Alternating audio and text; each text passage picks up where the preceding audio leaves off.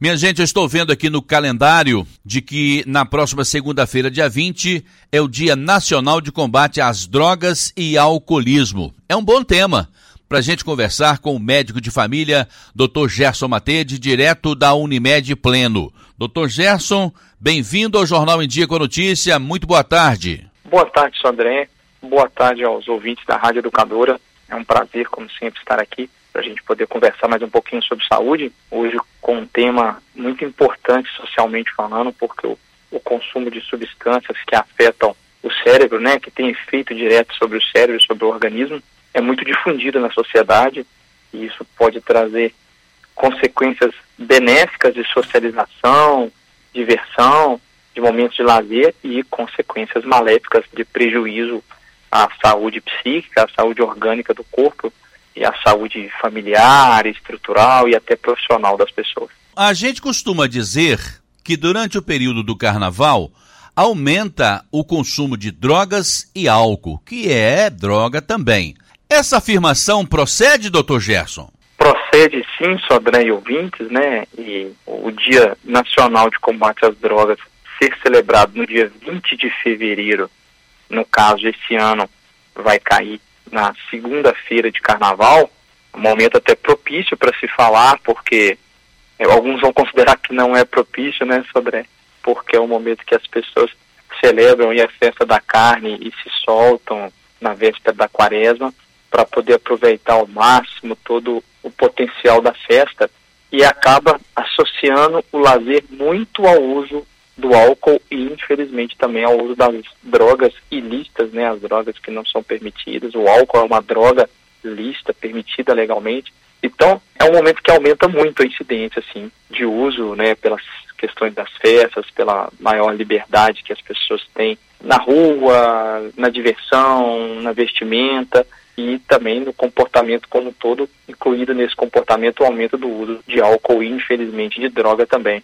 Doutor Gerson, até que ponto que esse consumo de álcool e droga ele pode ser prejudicial para a vida? Mas quando eu digo prejudicial, eu quero dizer lá na frente, quando as pessoas têm aquele projeto de vida, um projeto de casamento, um projeto de constituir família, um projeto de ter uma boa formação, até que ponto que isso pode atrapalhar nos projetos futuros de jovens, principalmente? É, pois bem, Sodré. Então a gente pensando socialmente, né, esse resultado a longo prazo, inclusive a data tem o objetivo de alertar e conscientizar a população exatamente sobre o mal que as drogas e o álcool trazem, né? Não só ao organismo do indivíduo em termos de saúde, mas também à sociedade como um todo. Porque o abuso de drogas, em especial do álcool que é mais difundido, ele é um problema de saúde pública no mundo e no Brasil, e por isso que a gente tem que chamar atenção, porque ele vai gerar um problema futuro, por exemplo, de absenteísmo no trabalho. Aquele indivíduo, por uma condição da ressaca ou do torpor alcoólico, porque está bebendo no horário do trabalho, ele não pode trabalhar, né, porque demanda atenção, demanda qualidade naquilo que a gente faz como profissional, e o álcool ele não permite isso. Não tem como o Sodré apresentar um jornal sobre efeito de álcool ou de qualquer outra droga, ou o Gerson atender um paciente, ou mesmo nós gravarmos aqui uma entrevista se nós estamos sobre efeito de álcool ou drogas, visto que o nosso raciocínio vai ficar modificado, a nossa capacidade cognitiva, a nossa capacidade motora, então o indivíduo pode se machucar, o indivíduo pode ter uma dificuldade de dirigir veículos, certo? E a longo prazo, Sodré, o indivíduo jovem pode impedir que ele siga uma carreira acadêmica, de estudo, atrapalhar os estudos, absorção de conteúdo, né? O álcool atrapalha, ele causa lesão neuronal, ele causa agitação em algumas pessoas, ele pode induzir a ansiedade, a depressão, ele é um depressor do sistema nervoso central, então ele vai gerar nas pessoas piora do estado de humor e a, a partir daí gerar consequências na dificuldade de aprendizado, né, de absorção de informação, de conteúdo acadêmico, de conteúdo profissional, gerando no indivíduo limitações futuras ou, como você questionou, na constituição de uma família, se aumenta a violência de quem está ingerindo o álcool ou a droga contra parceiro ou a parceira, contra os filhos, né, ou contra qualquer outra pessoa da sociedade do convívio, às vezes o álcool e a droga, por mudar a nossa psique, por mudar o nosso raciocínio, nosso cognitivo, nosso neurológico, ele pode é, gerar agitação, é, violência, piora da memória. Então são vários fatores que em curto prazo ou a longo prazo pode causar prejuízo socialmente para uma constituição familiar, para um profissional e no seu trabalho, para que ele melhore no seu trabalho, seja reconhecido, ou para que ele mantenha o seu trabalho. Ele pode perder o trabalho em função aí do uso abusivo do álcool, ou da dependência mesmo alcoólica, ou a dependência de outras drogas, ou mesmo o uso recreativo de alguma droga esporadicamente. Agora, esse prejuízo ele pode chegar muito antes do que a pessoa imagina, porque diz um ditado que quando a gente chega em algum lugar, a nossa reputação chega na nossa frente. Então, se alguém anda cambaleando por aí, certamente ele não será contratado com facilidade em empresas. Acho que vão ter dificuldade de ser contratados, não é, doutor? Sim, vão ter dificuldade de ser contratados. É, se for um estudante, vai ter dificuldade de conseguir um estágio. Se for um estudante, vai ter dificuldade de ser aprovado numa prova que ele necessita passar.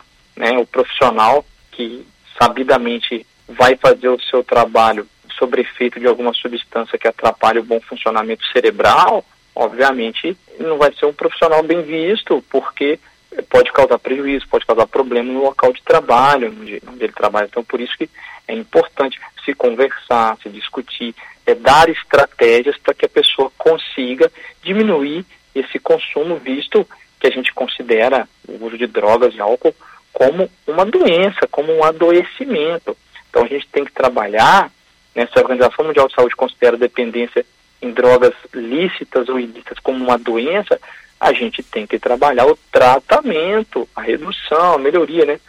Seja o uso indevido de substâncias qualquer, né? O álcool, o cigarro, né? O tabagismo é um adoecimento, a dependência da nicotina, o uso do crack, da cocaína, é, às vezes das anfetaminas, da maconha, calmantes e sedativos em excesso, tudo isso pode gerar um grande prejuízo na qualidade de vida da pessoa, né? Às vezes até medicamentos e drogas listas, prescritas inclusive por médicos, e que às vezes a pessoa gera uma dependência. Tudo isso deve ser acompanhado e tratado para que a pessoa tenha uma inserção em sociedade, seja na família, seja no lazer, seja no trabalho, seja no esporte, de forma saudável, né? De forma mais sustentável, mais produtiva e com menos riscos para a própria saúde ou para sua integridade física ou para a qualidade do trabalho que aquela pessoa vai exercer, né, como função social que o trabalho dela tem e a importância que ele vai ter na sociedade. Se ela não fizer bem feito, obviamente vai ser um profissional que não não vai ser desejado por empresas, né, para continuar no emprego Aí, doutor Gerson, vai aquela pergunta. Tá todo mundo no clima do carnaval, a marchinha, o som tá entrando pelos tímpanos, tá gostoso, e aí chega alguém e oferece uma droga. Aí é o momento de decisão. Para qual caminho que você escolheu caminhar? Não é, doutor? Isso vale para tudo na vida, né, Sodré? A minha decisão amorosa, a decisão da profissão que eu vou tomar, a decisão da espiritualidade, da religião que eu sigo, a decisão dos amigos que eu vou escolher, tudo isso parte de coisas intrínsecas de aprendizado nosso, de desejo pessoal nosso, de sonhos, né, aí desde a infância. Então a gente deve se respeitar. Eu não devo, por exemplo, ter uma relação amorosa, sexual ou não, com alguém por obrigação, ou por imposição de amigos, ou por imposição de família. É, a família escolheu essa pessoa que eu tenho que ter, casar, enfim ou por imposição da minha igreja, da minha religião, do meu trabalho, da profissão que eu exerço, de forma alguma. Eu tenho que escolher as coisas que são melhores para mim de acordo com a minha vontade própria. Então, fazer o uso abusivo de álcool pelo coletivo, que é muito comum, o álcool está muito inserido na nossa sociedade como um mecanismo de lazer. Né? A gente já brincou sobre isso aqui antes. É, é difícil uma família reunir né, Sodré, vamos reunir todo mundo para a gente poder correr uma maratona, para a gente poder ir na academia todo mundo junto, para a gente poder comer salada juntos. Normalmente é mais comum, em termos de lazer, as pessoas se reunirem em voltas em bebida alcoólica, infelizmente também com o uso de drogas, e às vezes tem a ver com alimentação também, né, o momento de lazer. E o carnaval, ele tem essa questão dos excessos, né, dos abusos, né, o abuso de de falta de sono, de ficar sem dormir, né, um abuso de, com o corpo de cansaço, às vezes até de desidratação, e o abuso de drogas. E aí, às vezes, por influência do momento, do local que eu estou inserido e com as pessoas que eu estou inserida, se eu viajei, se eu fui para uma casa, para uma cidade que o carnaval é tradicional, enfim, há uma tendência que a pessoa faça mais uso abusivo por influência. Obviamente, aqueles que lucram com a venda, seja da bebida alcoólica ou de drogas ilícitas, obviamente essas pessoas vão atrás dos locais onde tem mais consumo.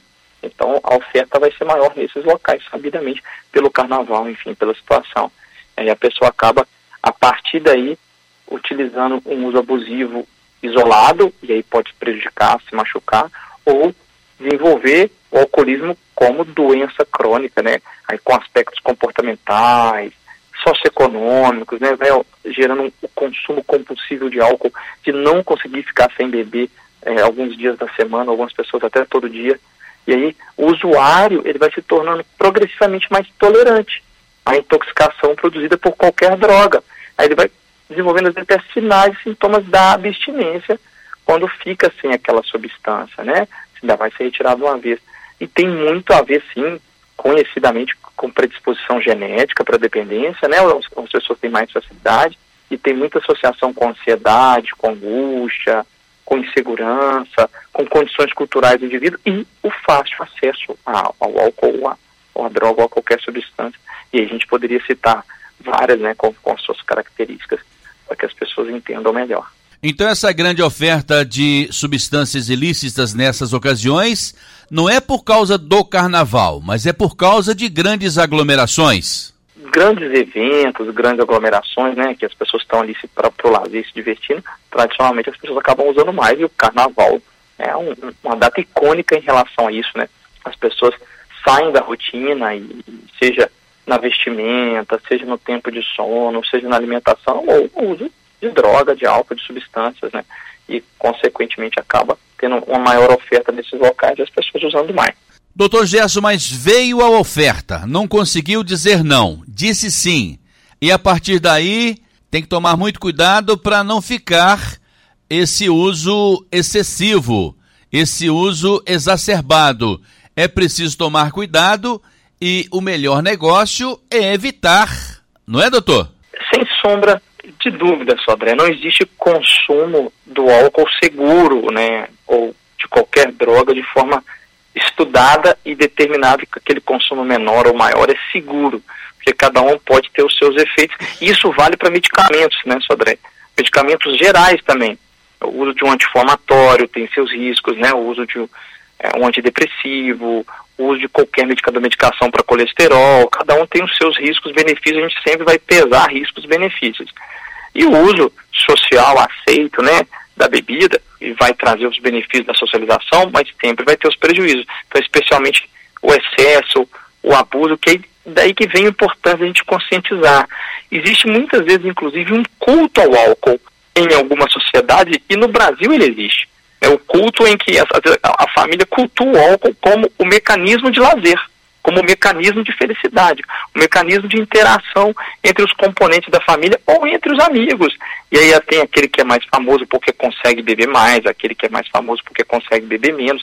E tem estudos científicos que mostram, né, pessoas que têm uma incidência maior de ressaca porque não conseguem metabolizar bem o álcool e outras pessoas que são o contrário, que metabolizam é, melhor e, e acabam tendo menos menos efeito no dia seguinte, o que aumenta a possibilidade, inclusive, da dependência, visto que não tem os efeitos tão desagradáveis, aí vai, vai ter outros problemas depois no, no futuro em relação ao fígado, em relação ao estômago, em relação ao sistema nervoso central, enfim, e outros fatores. Então, não existe um consumo seguro, definido, né, é, seja do álcool, seja de outras drogas, a, a maconha, né, o uso crônico da maconha está associado a problema respiratório, a fumaça ela é muito irritante, tem um teor de alcatrão alto, tem substâncias cancerígenas, como por exemplo o, o benzopireno, tem consequências semelhantes ao, ao, do tabaco, também pode desenvolver hipertensão, bronquite, bronquite asmática, né, asma, tumores, cânceres, doenças cardíacas ou doença qualquer obstrutiva crônica, né, o DPOC da via aérea, né.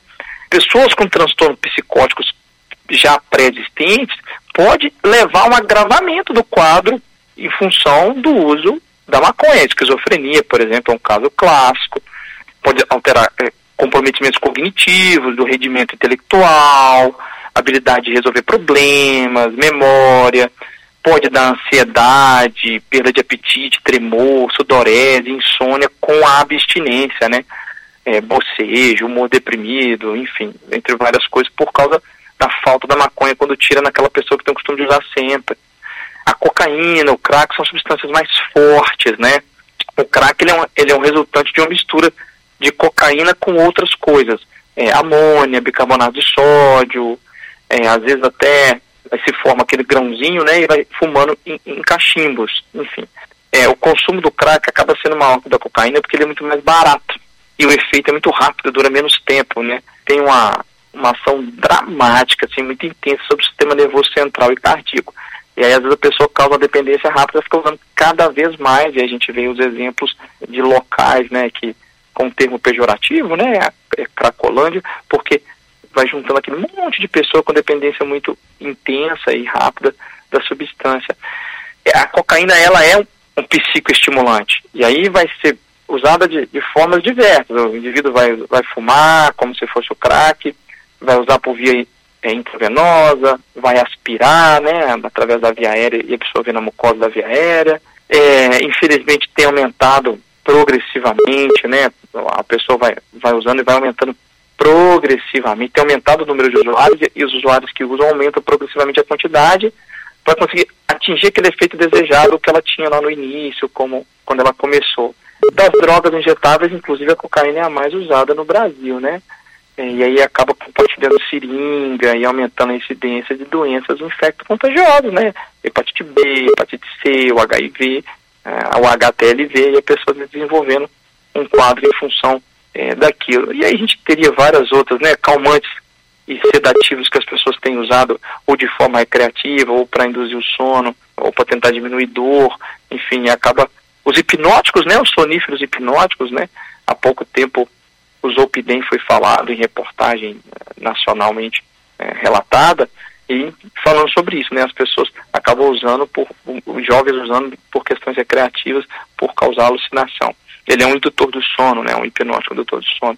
A anfetamina, né, que as anfetaminas já são, são drogas sintetizadas, né, sintetizadas em laboratório, enfim, e que estimulam muito o sistema nervoso central, algumas até podem ser comercializadas por prescrição médica para quadros específicos, né, mas tem as ilícitas também, que, que as pessoas usam, né? Um tipo de anfetamina é o êxtase, né? E causa dependência, o, o indivíduo quer consumir cada vez mais, né? Fica num estado de agitação, de torpor e pode causar desidratação. É, e o uso prolongado, aí lesão cerebral, risco de convulsão, overdose, alterações psíquicas, né? Depressão, ansiedade, estão muito associados ao de droga, né? No consultório a gente atende com frequência, em especial os psiquiatras, né, que são os principais responsáveis por tratamento da dependência química, atendem muitos pacientes com quadro de depressão, de ansiedade, sofrimento mental em função aí do, do uso no passado ou uso do presente de substâncias psicoativas como, a, como as drogas, né, como o álcool e outras drogas. Eu não tenho em mãos nenhuma estatística, doutor Gerson, mas parece que a questão das drogas elas afetam muito mais os homens do que as mulheres. Se for verdade, se procede a minha afirmação, por que isso acontece?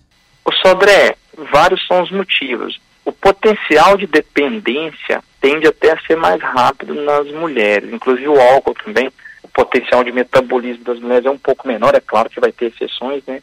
Geneticamente, algumas mulheres vão metabolizar mais rápido, vão ter menos torpor alcoólico, menos ressaca os homens estão mais associados ao acesso, né? Ao acesso seja ao cigarro, ao álcool, por questões de conformação de sociedade culturalmente, né? Em que se dá mais liberdade ao homem e menos liberdade à mulher, por vários motivos de ambiente de trabalho, né? Mais homens inseridos no mercado de trabalho, e às vezes dali que começa o uso, o acesso.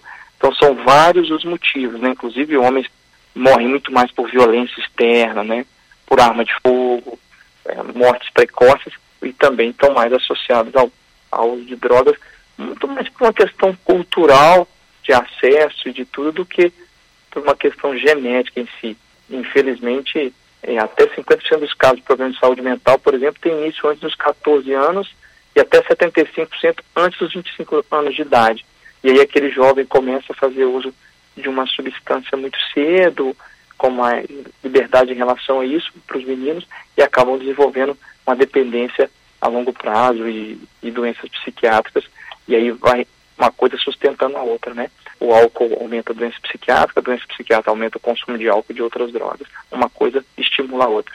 Doutor Gerson, e se a pessoa, tanto ele quanto ela, independente da idade, se caiu nesta infelicidade de usar a primeira vez e já ficou viciado, o negócio é procurar ajuda, não é, doutor?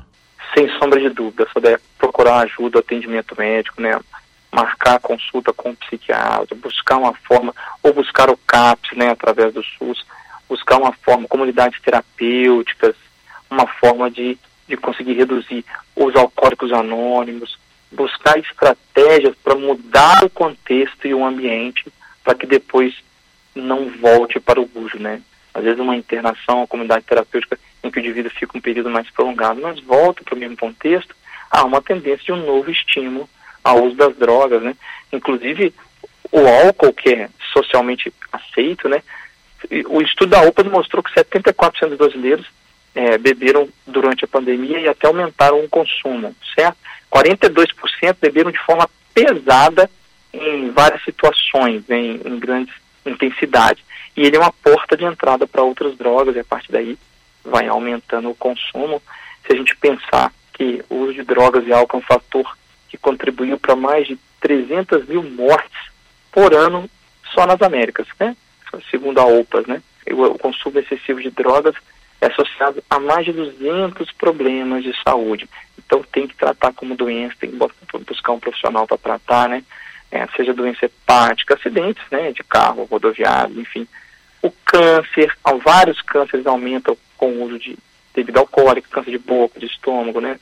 Violência, doenças cardiovasculares, suicídio, imunossupressão pelo uso e causando mais tuberculose, mais HIV e AIDS, né, porque a pessoa acaba se expondo a mais riscos, enfim, a gente teria que buscar o tratamento para reduzir a mortalidade, inclusive por outros fatores associados ao álcool e não o álcool diretamente.